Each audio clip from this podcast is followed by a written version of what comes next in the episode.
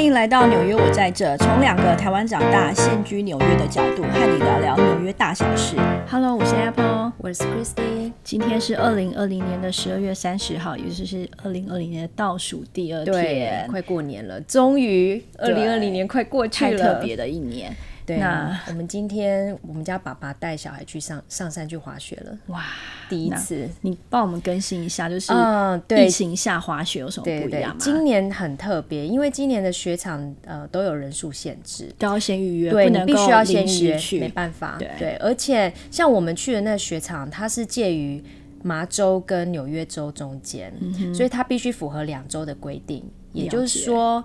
纽约州的人过去呢，你必须要做 COVID-19 的 test，三天以内是 negative 的，你才可以过去。应该是说，最近就是整个美国疫情又非常严重，所以其实各州又基础比较严格，跨州之间的那个你交通跟人流通的那个限制。所以刚刚就提到说，你跨州的话，可能会有要自主隔离的这个问题在。对。然后我儿子今天早上就跟我报告，他说，呃，他没有想到今天雪场比之前还要多人。为什么会人更多啊？我在想，有可能是因为呃，比如说麻州的人啊，之前他们都会去文茂的，就是比较大的雪场的。可是因为现在文茂那边，呃，其他州过去都要隔离十四天，对他的规定，所以很多人就这样放弃了，所以他就会回到自己 local 的雪场滑雪，所以变现在变当地的雪场就人爆满。应该说，以前滑雪的时候，你距离上其实只要你觉得。OK 就可以去，然后你不会去想说我今天是去哪一周滑雪，对，因为你都。可是现在因为疫情的关系，其实你就是必须要符合一些规范，自主隔离，所以就变得就比较麻烦。所以大排长龙啊！我老公说，当他光等票，因为我们今年没有买那个 Season Pass，没有买季票，因为不知道什么时候又会关嘛，所以就不敢买。然后他就变说是买那种一当天来回那种票。就排了一个多小时。那我比较好奇耶，就是像我们之前去滑雪的时候，因为常常很冷，那你滑一滑会累，我们就会在那个餐厅里面对休息吃饭，根本不行。对，因为 indoor dining 基本上都禁止，所以那怎么办？他只能就是 take out 东西，你只能就是外卖，就在那边买，然后上车站在外面，对，你就只能到外面吃，在车上吃，或是你知道我老公发现一个东西，他说现在那个雪场就多了很多。呃，小的包厢一就是一个一群人一个一群人一个小的 family 吧，对。然后一个包厢像一个空间，一天要一百五十块美金。了解，其实它就是有点像一个一个，也许像小木屋这样，你就可以进去，就是不会，其实就是 outdoor dining 的概念啊。对，只是变成它是滑雪，针对滑雪的，真是什么都有。对啊，今年真的什么都会。那遇到了。我们今年嘞，就是因为今年要结束了，那我们今天要分享的主题是今年最有意义的。一件事，嗯，然后这件事情还蛮有趣的，因为这件事情其实是我跟 Chris 都有参与的一件事情，大家一起完成。对，那跟疫情有关。那我们就先把时间就是回想到今年三月，拉回三月，纽约。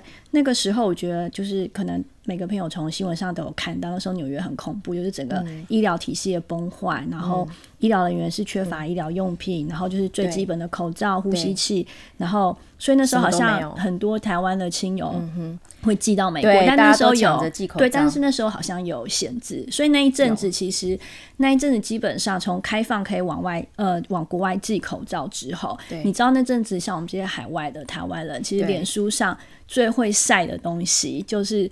不是晒什么小孩或什么，对，就是晒出开箱，开 箱从台湾收到什么爱心包裹，是台湾的家乡味，台湾的零食，然后当然就是琳琅满目的口罩，是在比那种爱的力量吗？每一家的爱的力量，而且重点是我台湾口罩就蛮厉害，因为那时候美国是买不到口罩，台湾口罩是你可以选颜色，然后或豹纹或国旗，哦，我们看的真的是超级羡慕，对。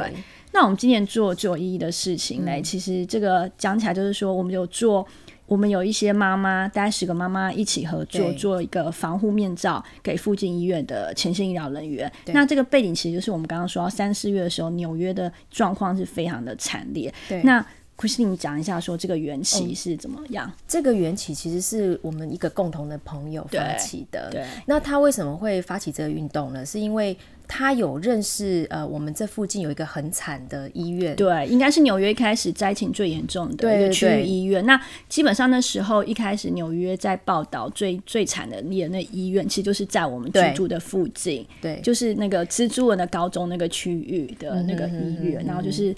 很多那个那那一家医院真的太惨了，因为他已经就很多冷冻货柜都摆在路上了嘛，然后他也物资非常缺乏，包括口罩啊、面罩这些东西，呼吸器各方面。那我们那时候，我那个朋友他他刚好有认识里面的医生，好像是他女儿的女儿的同学的父母父母，对对对。然后那个他的父母亲是在那家医院担任呃急诊。急诊科的医生，急诊科的医生，对。那我们也是透过这个关系，然后可以把物资送过去。所以那时候我们就决定是做面罩，因为口罩我们没办法做嘛，因为我们那时候没有这方面的，对我们完全没办法。对。然后面罩的话，其实我们也一开始也真的找不出材料做。对。那我们是怎么开始呢？是我这个朋友跟另外一个，一开始是他跟另外一个朋友，然后我们三个。呃，在想说能不能用家里仅有的资源，能够生出一几个面罩，先撑着让他们用。我们先讲一下，我们做防护面罩，我不知道大家有没有概念，其实就是没有口罩，但是又是你每次去看牙齿的时候，牙科有些牙医会有一，就是一个戴在额头上一个软垫，然后前面有一个塑胶的塑胶透明塑胶片，对，塑胶片，然后那就是。防止那个口口沫口沫喷喷出来。对对对。那这个材料相对，因为口罩我们真的没办法做，因为那时候台湾是国请国家之资源在做。那那时候就是基本上是我们的朋友，我们的台湾朋友意识到这件事情，所以他们想要为这边的医护人呃做一点事情。那他们想到就是说，好，没关系，我们没有办法做口罩，我们来做那个防护面罩。对对。所以其实目标就非常明确。那在做这东西，其实没有一个人是。我们就是就是我们完全完全没有这些背对，所以完全就是靠自己去想，说我可以用什么东西家里有的来做这些东西，因为完全是从零开始，没有人什么之前是在卖面罩或者是相关东西的。那这整个过程一开始，其实是我另外那个两个朋友，他们就用家里仅有的瑜伽垫去切割前面那个。呃，靠垫靠在靠在额头上的，才不会很不舒服。对，然后还有就是家里有的那个透明塑胶片，其实也就几片而已，但是能够撑着就撑着，然后再用一些什么呃呃弹性带之类的，就做一个非常非常简易的那种面罩给医院使用。对，因为那时候医院真的是非常的惨烈，然后所以其实，在第一批的话，是在三月二十七号的时候，我们已经在就是刚刚提到我们这边区域性的一个医院。我们就那时候他们在三天之内就做了两百片送过去。对对对，我觉得真的是一个真的是英雄的感觉。是没办法，因为真的是没有东西，那医护人员简直是太惨烈了。对，然后这样开始之后，反正就是对那个朋友后来他就决定，就是说再找，因为他们就希望他们就立下一个目标，需要帮手，对我们希望可以有更多的人一起来一起来成就这件事情。所以一开始目标也非常明确，就是说要呃希望可以做到两千片的一个防护面罩。对。对，那时候然后后来大概陆陆续续，就是真的实际有在，就是帮忙，就是手工从零到从没有从零到有去做这件事情，妈妈大概有将近十位，十个嘛，对，对，她有十个，然后。其实你们有一直在研发这个，对我们其实我们有有分工啦，就我们有研研发部门，然后我们有采购部门，然后还有呃送货，然后还有募款的，对。对，其实我们还蛮有组织的，我觉得。对，那刚刚有聊到说，Christy 其实就是一开始的时候就是参与就整个研发跟制作过程，然后我我是属于手比较笨那一种，所以我就是因为我之前很厉害，没有我之前工作背景是在金融，所以我就是帮大家管理。金钱的部分就是账务的，对。那募款的部分其实也可以跟大家分享一下，因为我们这个东西基本上是也是比较自发性，但是因为我们的目标是两千片，因为我们的人做没有办法那么快速的做，所以其实我们也不需要到很大金额的募款。那那时候基本上都是每个，其实每个妈妈妈就是有来做，基本上每个也是都是有自掏腰包。对。然后我们另外就是会自发性的找一些就是朋友，因为既然是既然也是区域性的医用，我觉得大家都会很有很有感觉。对，所以每个人就是都有捐一些钱这样子。对。那你刚刚说，因为我们我们其实有很多朋友一起来响应这个活动嘛，所以我们必须要有一些 SOP 的流程。提供大家可以方便制作，嗯所以我们研发部的人呢就会想想说，呃，我们可以改良一些做法。对，就一开始我们当然是用一些很简很简单的方式，然后甚至就是能够穿洞啊，能够直接绑的就直接上了这样。可是后来我们就发现，其实有一些做法或有一些材料，我们可以来运用，包括纽扣啊，包括魔鬼毡啊，包括什么，反正各式各样东西，我们能用的就用。然后其实最最想要就是让医护人员在使用上是最方便的。然后还有清洁的部分，我们也要顾虑到，因为他们要消毒。那个过程基本上完全就是跟时间赛跑。那时候真的是我们每个礼拜都医院完全必须开会，很缺乏这些东西，然后冒着就是会医医护人员就冒着会被感染的风险。所以其实那个时候就是说，有什么 idea，有什么想法，有什么材料，大家就是直接先去做。我们其实那一段时间每天晚上都在都在脑力激荡这些事情，就是我们要怎么去改良我们的东西，让医疗人员更方便使。用，还有包括就是消毒清洁方面，包括他们要高温消毒，我们的材料不能让他们在高温消毒中出现任何的差错，所以其实那时候大家其实尽了蛮多的心力跟时间。对，因为那时候的状况大概是说，一个妈妈大概一个礼拜可以做出超两百片，对，超两百片。然后那个时候的话，我们基本上每次就是一定要非常重视这个消毒的这个过程。然后送到给医院之后，医院的使用人员也会反馈给我们说，哎，他们使用的对我觉得这是蛮好的良性对，然后就是我们会再继续再去改进，因为这完全就是大家都是互相，而且都是在短短的一个礼拜，一个礼拜之内，我们必须要做。呃，产品的改良，然后还有就是得到医院一些回馈，我们就可以马上的、马上的应应他们的呃需求，然后去做调整。然后还有就是，我觉得比较困难是材料的取得，因为那时候我们完全就只能在网络上订购一些材料。嗯，那一开始当然我们也是到处找嘛，像那个前面最重要那个塑胶片的部分，我们其实也找了蛮多蛮多厂商在提供这些材料，但是也是。也是，就是每一次的品质也不一样嘛，因为每一每一周订的货，它来了之后，我们才能知道说这周到底可不可以用。那如果不能的话，我们有什么替代的方案之类的。然后还有就是海绵垫，就是前面的那个呃泡棉的部分，有些泡棉呢，当我们在用一些。比如说热熔胶在粘的时候，它会产生融化的现象，这我们就没有办法使用。之诸如此类问题，其实都层出不穷。那我们就必须要不断的去改善，然后想出最好的方法去制作出每每周呃必须要的量产量。我觉得就是在这里看到人性的光辉跟人性的无限可能。对啊，其实那种那个时候我们根本就没时间去思考。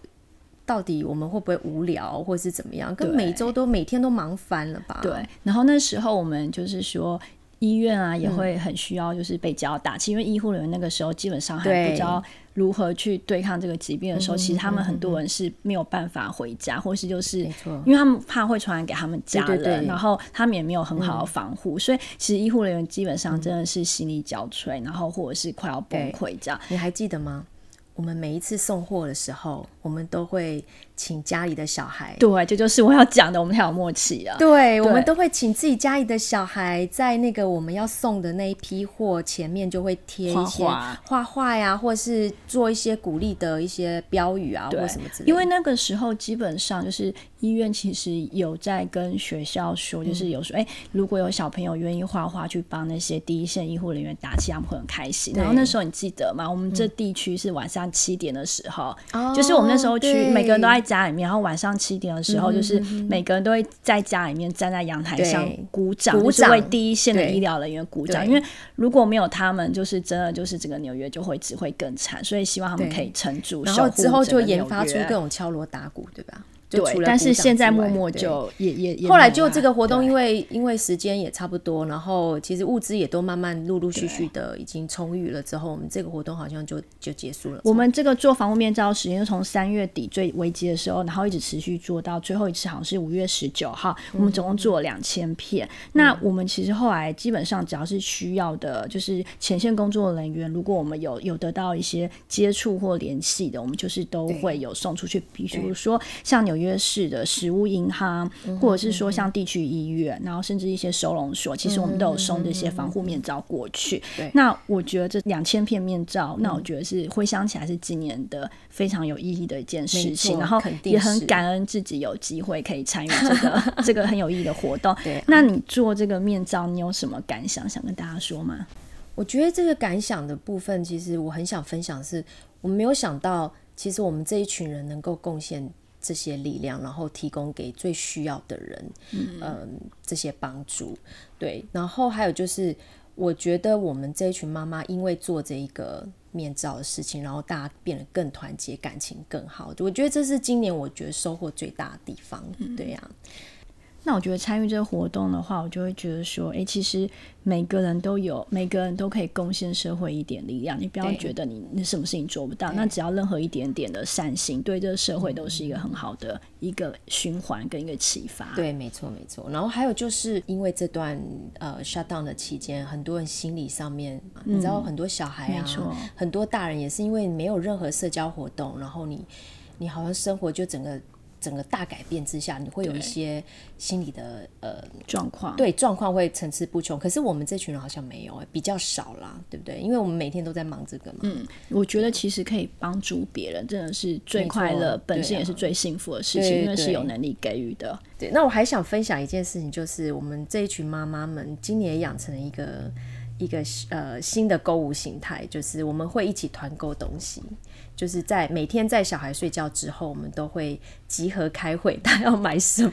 对啊，其实真的蛮有趣，因为就是我们刚刚提到说，我们这个群组可能大概十个妈妈，大家一起帮忙去成就这件事情。那基本上是每个人自己去拉自己的朋友进来，所以其实有些人我本来是完全都不认识，就认识了一些朋友。那就像网友概念，因为基本上大家也是在那个对社群软体上面，就是互相去沟通。那后来有机会见过一两次面，或者是有些其实我还没机会见过面。对，那那个。时候，因为我们我们也是身负着，就是要在家里采买的重责大任。尤其那个时候，我们不太方便出外外出采买，因为太危险了。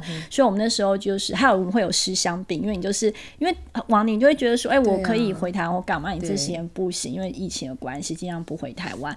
然后就是大家就会去买很多台湾的一些进台从台湾出口到美国的那些家乡的零食啊或食物，然后还有就是一些反正就是好吃的东西，或者家里各种生鲜。食物需要的，对，所以那时候其实我也觉得今年特别多台湾的东西，你有没有觉得好像以前没有的，然后今年都在网络上出现了？对，今年我觉得是格外多。对啊，好奇怪哈！我觉得商人有利可图啊，然后真的太神奇。而且你平台建构好之后，你那些其实你你在跟后面的那个供应商其实讲好话，其实就会很快出来，因为大家就到这个平台去采买。也是啦，对啊，所以今年其实我们虽然失去很多，但其实收获也蛮多的。总结就是整个二零二零年，你这一年你有什么特别感想吗？我觉得今年就。其实今年大家都会觉得是最最差的一年，但我反而觉得越差的状况，其实好像就是在告诉你，你必须要调整自己，包括心态上，然后还有包括你的呃你的人生目标，也许就。你可以做一些，我觉得是可以做一个调整的一年啦。我并没有这么悲观的去想说，哦，就今年有多糟多糟。虽然是很糟，但是也是重新建立一些一些制度上的东西，然后还有包括你自己整个人生做一些规划，重新规划什么，我觉得都好。这是一个很好的一个休息的时间，对啊。我觉得今年对很多人来说，就是失失去了非常多东西。他可能失去了健康，或是他失去了工作，他失去了金钱，或是他失去心爱的人。可是我觉得，就是我们反而会去反思说，原来拥有东西是多么的珍贵。然后原来我们所认为再平凡的东西是非常珍贵的。那我今年也很珍惜，说因为就是我先生比较多时间可以在家工作，那我因为他以前非常的忙碌，那我觉也觉得说，哎，我也很感恩说这个时间。我相信很多人跟我一样是一家人，就是比较多相处时间。当然我知道负面也很多，对，很多夫妻要离婚，对对。然后包括小孩整天在家上课，也都快被逼疯。对对。但是真的是拥有健康，拥有家人，我觉得就是世界上最幸福的一件事情。今年今年就会特别觉得，对，今年就突然觉得啊，好像很多事情都不这么重要了。没错，我们以前很在意的一些事情，现在想想都没有那么重要。然后另外就是。对于老师，我至上无限的那个尊敬之意。天，我们现在突然觉得老师好重要。没有，我觉得上学实在是太美好了一件事情。是啊，你看以前我们多讨厌上学。那你知道我们学校要继续关关到一月中？为什么？因为病例太多啊，就是关校前一天去抽检太多病例了，所以学校要继续关，就是开学。呃，美国这边放现在是 winter break 嘛，放到一月四号开始上课。对我们家就是返校日会到一月快中旬了。我的天哪，我还不知道，我还没去查我们学校。OK，希望不要。好啦，那还是希望大家好好去想一想，今年到底对你有什么？今年这样子到底对你有让你想到什么人生的意义？那明年有什么新的希望跟想法。对啊我们明年再见喽好拜拜。